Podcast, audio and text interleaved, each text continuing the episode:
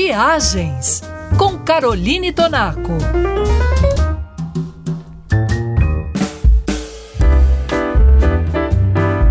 Viajante da Band News. Nós chegamos hoje na metade do caminho, estamos quase lá. Mas esse nosso tour só vai terminar quando chegarmos à cidade que foi considerada a melhor do mundo para se viver em 2024. E a gente sabe que não é da noite para o dia que um centro urbano se torna excepcional para os seus moradores. Isso depende de uma evolução que é um investimento feito por anos a fio, ou décadas, séculos até. Por essa razão, Zurich, a sexta melhor cidade do ranking feito pela revista britânica The Economist, está sempre na lista das melhores do mundo. Zurich é refinada e circunspecta, afinal, ela é a cidade dos bancos e dos banqueiros e a maior metrópole e polo econômico da Suíça. Quando você a visitar, vai notar a limpeza das ruas e a pontualidade do transporte público, que imagino devem usar os relógios suíços para tamanha precisão. No verão, os moradores nadam no limpíssimo rio Limmat e praticam esportes nos parques espalhados pela cidade.